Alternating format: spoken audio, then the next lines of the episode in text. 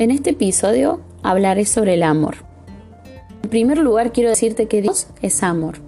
Él eternamente nos ama y gracias a su amor hoy tenemos vida, sueños, regalos. Dios no se cansa de amarte así como sos, nunca dudes de eso. Más allá de los pecados y errores que cometemos, Dios es perfecto en amor y en misericordia. Su palabra nos dice en Jeremías 31:3, con amor eterno te he amado, por tanto te prolongué mi misericordia.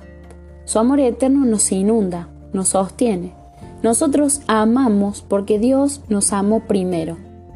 Es nuestro Padre, ¿cómo no nos va a amar? Hoy te digo, déjate amar por Dios, aunque te sientas lejos de Él, búscalo y aférrate a su amor. Te espera para abrazarte y cubrirte con su amor. Dios te ama, no lo olvides.